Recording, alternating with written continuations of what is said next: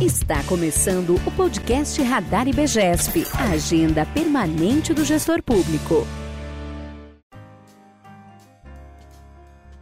Olá, pessoal, bem-vindos ao novo episódio do Radar IBGESP, Agenda Permanente do Gestor Público. É, Para estrear esse novo ano, agora que se passou o nosso recesso, a nossa surpresa, que eu acho que a Marina comentou lá no episódio do final de dezembro, foi que uma de nós seria entrevistada, já que vocês estão me ouvindo, dá para entender que será a Marina, né?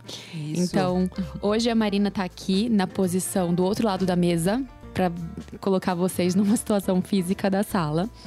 E para me ajudar a entrevistar a Marina, eu trouxe a Alessandra Gaspari que é a presidente do IBGESP e está aqui do meu lado. Oi, Alê. Olá, muito bom. Gostei agora dessa posição. então, a Marina, para quem não. É, eu acho que a gente sempre está aqui perguntando as coisas, vamos apresentar também um pouco qual que é o background da Marina. A Marina é doutoranda em humanidades, mestre em sociologia, cientista social, atua como consultora educacional e coordenadora de produção de conteúdo no IBGESP. É, hoje a gente vai falar um pouco sobre a humanização nos serviços públicos é, que é um tema de pesquisa da Marina. E a nossa intenção é entender um pouco que por trás de todo o serviço público existe uma realidade humana. Então, para começar essa entrevista, eu queria saber, Marina, o que é que é humanização para você? Primeiramente, oi, eu estou muito feliz de estar aqui na posição de entrevistada. Espero que os ouvintes gostem também. E vou trazer um pouquinho dos conhecimentos da minha área de estudos, né? E queria dizer também que é um orgulho muito grande para o IBGESP é, ter entrevistadoras com e ter funcionários com um currículo tão bom e que a gente possa realmente trazer aqui para que vocês conheçam um pouco mais e, e que aprendam também com as pessoas que estão no dia a dia. Ah, muito obrigada, Lê. Então, pessoal, vamos lá. O que é humanização? Parece muito óbvio, mas não é. O significado pode sim ser simples. Humanização é tornar algo humano. A grande questão é como implementar medidas humanizadas, como tornar serviços humanizados. Quando a gente fala de tornar algo humano, a gente tem que ter atenção ao contexto social porque ele é bastante variável, né? O contexto de um grupo e outro grupo. Então, humanização é você pensar em como uma prática pode ser mais acolhedora, mais humana para um determinado grupo social que acessa determinado tipo de serviço ou que enfrenta determinado tipo de situação de vida. É, tem uma, uma questão que hoje em dia a gente ouve muito mais falar de humanização do que antigamente, apesar até do Ministério da Saúde em 2001 já ter algumas práticas, já ter algumas políticas. É, o, por que, que você acha que esse tema é, tem se falado tanto, né? Na minha concepção, eu acho que é, é para reforçar os valores, né? É, a gente está precisando voltar um pouco e lembrar de algumas coisas. Mas na sua, por que, que você acha que tanto se fala de humanização? Eu vou dar essa resposta de maneira muito direta. É por demanda social. Existe um histórico de demanda mesmo da sociedade por acessar serviços públicos mais humanizados e por ser tratado de maneira mais humanizada. Então, ao mesmo tempo que existe aí um histórico na sociedade brasileira de busca constante para assegurar determinados direitos sociais, civis ou políticos, há também uma busca constante para que esses direitos sejam acessados de forma humanizada. Então, é possível dizer sim que a partir de 1988 a humanização já estava como uma palavra de ordem do dia e que foi ganhando esse conceito que hoje a gente consegue ouvir em diversas situações, seja na iniciativa pública ou privada. Quando a gente pensa em demanda social numa república, é, vem a ideia de legislação. Existe alguma resposta legislativa para essa demanda social? Ótima pergunta, Dolores. Temos sim, nós somos assegurados por isso. O Plano Nacional de Humanização é de 2003 e em 2017, por exemplo, você tem uma carta do Ministério da Saúde falando sobre o direito da humanização. Então, ela é sim, especialmente dos usuários de serviço de saúde, uma coisa que é garantida por lei. Ela tem base legislativa muito além da base moral que nem precisa justificar, né? E o que se precisa esperar de um serviço humanizado? Eu acho que aqui na nossa pauta tem a menção ao ciclo de tratamento humanizado. Uhum. É, como que funciona esse ciclo? O que, que ele representa para o serviço? E completando a pergunta da Dolores, é o que, que a gente espera de um serviço humanizado? Falar também um pouco da diferença é, do ambiente, porque tem gente que acha que porque colocou uma sala de crianças na sala de espera customizada para crianças ou criou um ambiente um pouco mais acolhedor, está oferecendo, né, de fato, um ambiente humanizado. É, então, é, fala um pouco o que, que é, né, é, tornar um serviço humanizado. Isso. Eu gosto de falar é, de um ciclo do tratamento humanizado, por quê? Porque não dá para falar de humanização como algo unilateral. É, o ciclo do tratamento humanizado exige todo um contexto em que a humanização é possível. Por quê? Porque se existe um contexto social que faz práticas desumanizadas serem o padrão, você enfrenta dificuldades gigantescas para fazer com que um serviço específico, um cotidiano específico de trabalho seja humanizado. Então, o ciclo, essa pira, essa tríade que representa o ciclo de tratamento humanizado, parte do seguinte pressuposto: o funcionário no caso que a gente fala, o servidor público tem que ter condições de prestar um serviço humanizado, ao mesmo tempo que ele tem que ser tratado de forma humanizada. É quando a gente fala de gestão humanizada também, porque a gente. É, é muito surreal você querer é, que. Vou dar um exemplo: aquele funcionário do hospital é, trate os pacientes de forma humanizada e a gestão não é humanizada. Exa ele não ser tratado ele não como ser humano. Tratado. É, é, né? É, fica complicado. Isso, exatamente. A gente ouve muito ai, sobre como tornar um serviço humanizado, mas a gente tem sempre que pensar também como tornar a prestação desse serviço humanizado. Então é essa tríade. A gente precisa pensar no usuário, no servidor e no contexto social mais amplo. O Estado está garantido uma realidade social em que é possível a humanização, o funcionário público está prestando um serviço que é humanizado e o usuário está tratando esse funcionário com quem ele lida de maneira humanizada, a gente tem que sempre pensar, então, nesses três atores sociais. Ok, pensamos nisso. Como saber se um serviço é humanizado? A gente tem que pensar em duas coisas: no respeito.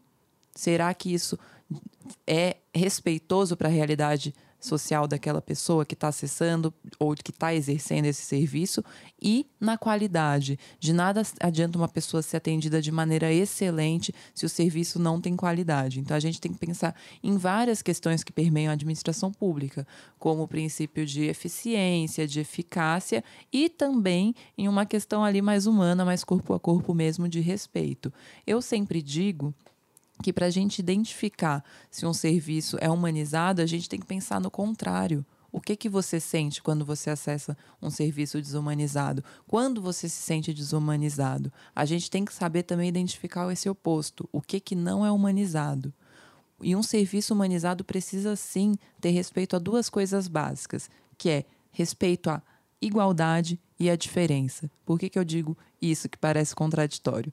Porque o serviço humanizado ele precisa fazer com que todas as pessoas tenham acesso igualmente a esse serviço, mas ele tem que saber também que grupos sociais diferentes têm demandas diferentes, necessidades diferentes. Então a gente precisa ter ao mesmo tempo atenção à igualdade e à diferença. Quando você fala que uh, todo mundo precisa ter um serviço humanizado e que as pessoas têm que se perguntar o que, que é um serviço não humanizado, lembra de uma situação que eu estava conversando sobre humanização com uma pessoa que trabalhava num hospital público e eu cheguei a falar: olha, a gente precisa de fato, eles precisam ter um serviço humanizado, porque tinha uma senhorinha entrando com todas aquelas dificuldades e né, com toda aquela bagagem que ela, que ela vem uhum. de longe para trazer a neta para o hospital.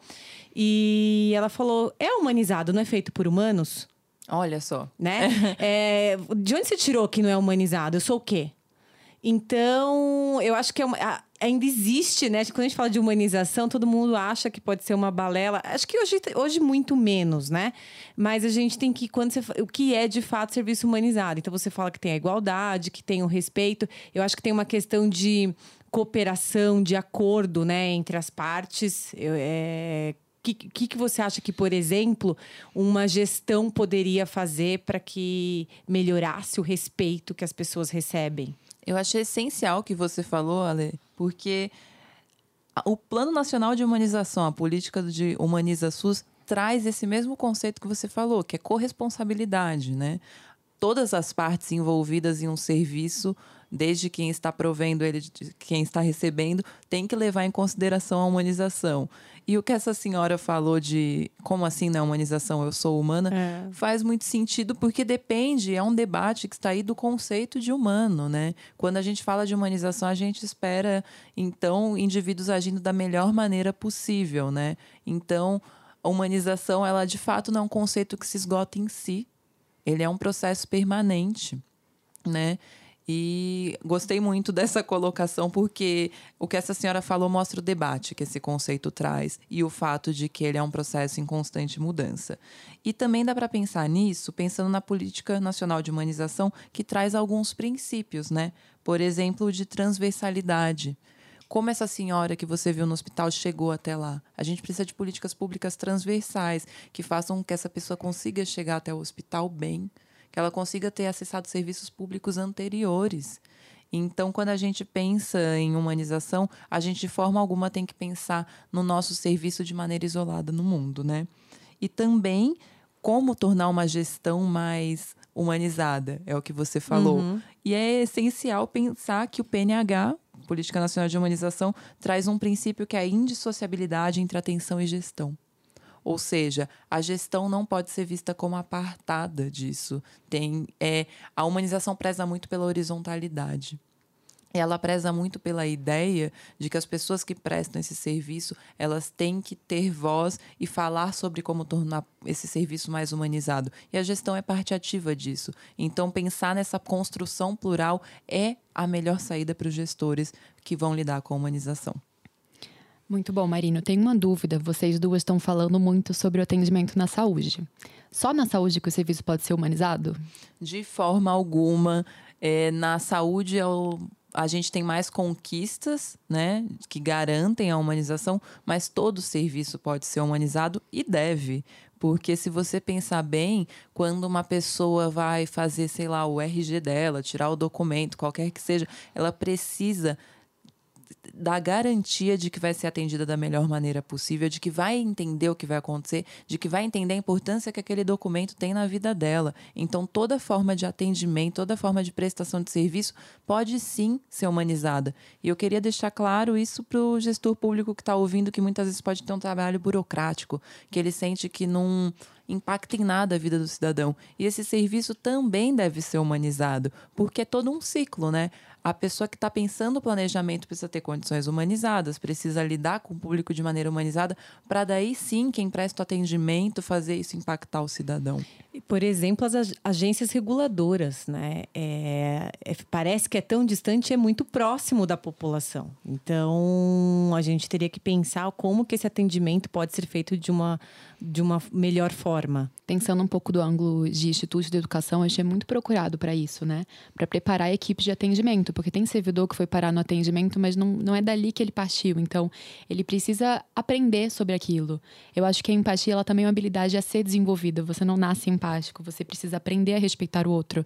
E para isso existem políticas públicas, existe o processo de educação. Exatamente. É, o que você falou da empatia é essencial e a gente muitas vezes fica receoso de trazer isso da humanização como algo puramente empático, com medo das pessoas acharem, ah, mas isso é muito subjetivo. Não, gente, isso é muito objetivo. Eu sempre falo para os meus alunos que para você pensar se um serviço é humanizado, você tem que se fazer duas perguntas. Eu gostaria de estar sendo atendido dessa maneira e eu gostaria de estar prestando serviço nessa condição? Só a gente se colocando na situação dos dois lados, a gente consegue garantir a humanização. Então, por mais subjetivo que isso possa parecer, a empatia é sim um fator crucial para gerar resultados materiais da humanização, para gerar de fato a melhoria de vida de todos os envolvidos em uma dada situação. Eu acho que partindo um pouco dos nossos valores, a conversa está sendo bem pautada no cidadão, no receptor da política pública. Mas existe algum benefício para o governo também em tornar esses processos humanizados? Com certeza. Eu vou até trazer um case de sucesso aqui da Ouvidoria Geral de Mogi das Cruzes, porque eles fizeram alguns treinamentos, acho que foi no ano de 2014 para que as pessoas que fizessem atendimento telefônico no 156, que é o telefone da ouvidoria de Mogi das Cruzes, e no 162, que é na ouvidoria de saúde, elas prestassem um serviço mais humanizado ali, apesar de ser telefone, não ser corpo a corpo, a gente precisa humanizar esse tipo de serviço. E eles viram, pesquisando depois, que isso reduziu o nível de reclamações dos usuários e aumentou a solução de problemas dos próprios servidores. Eles ficaram mais empolgados com o trabalho, mais ativos para resolver uma série de problemas. Então, sim, otimiza muito o fluxo de trabalho do servidor. E se você for pensar, até para quem tem uma cabeça mais voltada para a gestão, para o lucro, também otimiza, porque assim, se você explica uma coisa para um paciente, pensando no setor da saúde, direitinho, fazendo ele se sentir acolhido, humanizado, você faz com que esse serviço aconteça até mais rápido. Por exemplo, mamografia. As pessoas têm medo de fazer mamografia. Então, na hora que você vai fazer o exame, as pessoas saem do lugar, elas querem ir embora.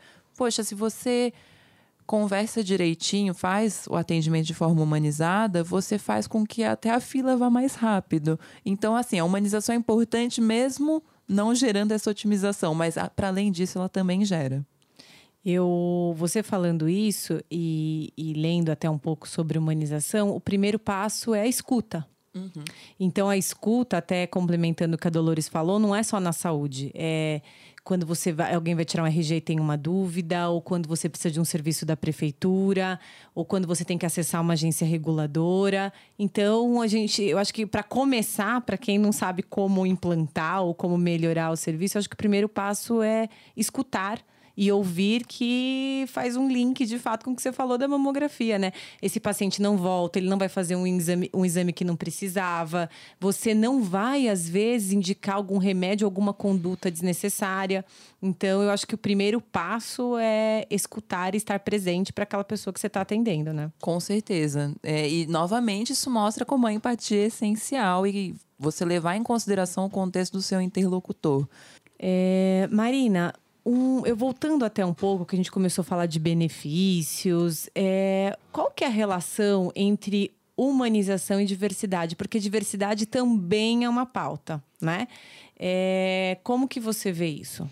É, eu vejo como algo muito importante. Não dá para levar em consideração a humanização sem levar em conta a diversidade humana. É, hoje em dia a gente fala vou repetir que tem que ter respeito tanto à igualdade quanto à diferença. E que a gente tem sempre que pensar no nosso público-alvo, em quem está acessando determinado serviço para torná-lo humanizado. O que isso significa? Por exemplo, todos têm que ter igualdade no acesso a determinado serviço. Isso é atenção à igualdade. O que é atenção à diferença? Nem todas as pessoas sabem ler. Então, se você só consegue acessar um serviço lendo, você não está garantindo a igualdade. Você tem que ter, então, atenção à diferença. Como eu adequo esse serviço a um grupo social que tem uma necessidade específica? O que é um debate também muito falado na questão de pessoas com deficiência. A maioria dos padr... a maioria dos serviços públicos tem um padrão pensado para pessoas que não têm deficiência, mas você precisa garantir a diferença na prestação desse serviço para garantir a igualdade para todos os grupos sociais. Então, atenção à diversidade humana é fator crucial para a humanização, e isso precisa ficar sempre claro. Eu tenho duas dúvidas aqui, ou provocações, não sei. Uhum. É, quando você pensa na diferença, por exemplo, num cenário de digitalização do serviço público, como que eu respeito quem não tem acesso, por exemplo, à internet, quem não tem acesso a um computador? E para além disso, também pensar como que se torna um serviço digital humanizado. Sim. Ele é humanizado? Eu acho que o debate que a gente até estava conversando aqui atrás, falando sobre um banco, né? Sobre o New Bank. Uhum. Acho que dá para falar, é um case de sucesso bem divulgado. Ele tem um atendimento muito bom na experiência do usuário, mas ele é, inter... ele é todo digital. Como que eu trato disso como humanizado? Sim, é essencial. Humanizado é só presencial, né? É, é que é isso. Humano para humano. Tem que ter corpo a corpo é, para ser humanizado. Que... É interessantíssimo você trazer essa questão, Dolores. Primeiro, vamos pensar assim. É, a gente vive em um país em que mais de um terço dos domicílios ainda não tem acesso à internet. Aqui no IBGESP a gente está falando da nossa sede de São Paulo, mas na maior parte do Brasil rural, inclusive no próprio estado de São Paulo, a, o acesso a serviços digitais significa não ter acesso a serviços. Então, a gente tem que ver essa digitalização com atenção a um grupo que representa mais de 30% da população brasileira que não tem acesso a esses serviços. Essa é a primeira questão para pensar na humanização.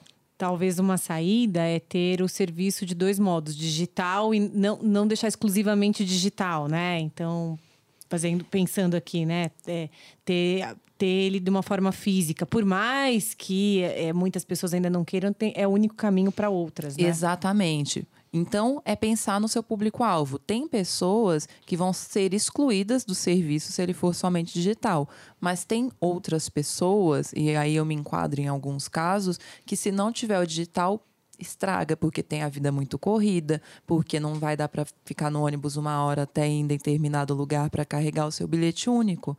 E ter isso no meu celular ajudou muito. Então, tem que pensar nesse público-alvo.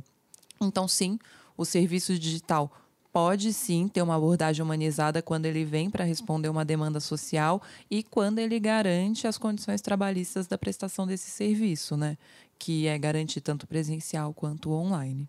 Muito bom. É, uma outra coisa aqui que está chegando próximo do fim do podcast, uma pena, é perguntar para você que dicas você deixaria aí para o gestor. Eu acho que a gente tem um apoio legislativo, então talvez alguma norma, alguma prática, alguma indicação para que o gestor que tem equipes de atendimento consiga é, gerir essa equipe e conseguir transformar os serviços humanizados. Ótimo, temos sim, tem normas né, no PNH, no Plano Nacional de Humanização, que versam sobre como tornar um serviço humanizado. A gente sabe que é um desafio gigantesco para o gestor público isso, mas seguindo esse plano que eu vou falar aqui para vocês torna mais fácil, sim. Lembrando de que cada contexto é um mundo. Você tem que sempre pensar no seu contexto. Não adianta pegar o hospital do bairro de Genópolis, em São Paulo, e tentar adequá-lo para uma região ribeirinha. Então, sempre lembrando de mapear o público-alvo, você deve praticar o acolhimento, ver se quem está prestando esse serviço está se sentindo acolhido e quem está recebendo esse serviço também.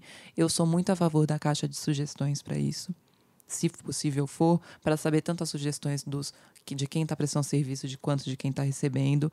Fomentar a gestão participativa também é essencial, ou seja, fazer com que hajam trocas solidárias entre gestores, trabalhadores e usuários do serviço público.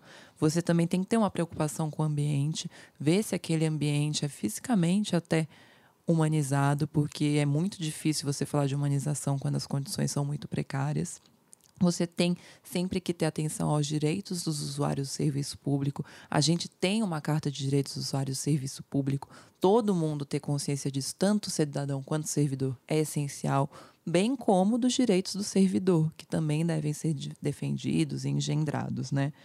E por fim, acho que é essencial estar atento às reclamações e não vê-las como um malefício, mas como algo que gera possibilidades. É essencial que as reclamações não sejam escondidas na administração pública, que sejam alvo de debate para a gente pensar em melhorias. Então, essas normas do PNH que eu citei agora são essenciais para todos os gestores públicos tornarem o serviço mais humanizado. E eu gostaria de lembrar, mais uma vez, que a humanização é um processo permanente. Então, por mais que os nossos ouvintes já tenham praticado a humanização de alguma forma, tem que pensar em como aprimorar isso. É, então eu queria até a gente vai encerrando o podcast, mas os ouvintes que quiserem discutir sobre humanização, é, pensar em algumas soluções, é só entrar no site do IBGESP, conversar com a gente. Eu acho que é uma pauta, é interessante, é, tá dentro da nossa missão, né, de disseminação de boas práticas e tenho certeza que a Marina vai gostar muito de contribuir para todo mundo que tiver interesse. No Radar IBGESP tem um texto que também foi base para essa conversa, que é a necessidade de humanização na prestação de serviços públicos. Eu acho que ficou claro aqui nesse papo é como que é complexo pensar no público-alvo de um serviço público. É a nação. Exato. Somos todos nós, né? Então, quando a gente pensa numa perspectiva de administração privada, de mercado, o público-alvo ele é lixado. São pessoas uhum. que tenham ali uma idade média, um, um, gosto médio, uma renda média. E no caso do serviço público, somos todos nós. Então, são serviços complexos, precisam ser pensados. E como o terceiro setor se coloca à disposição como um braço também de ajuda e debate e para a administração pública.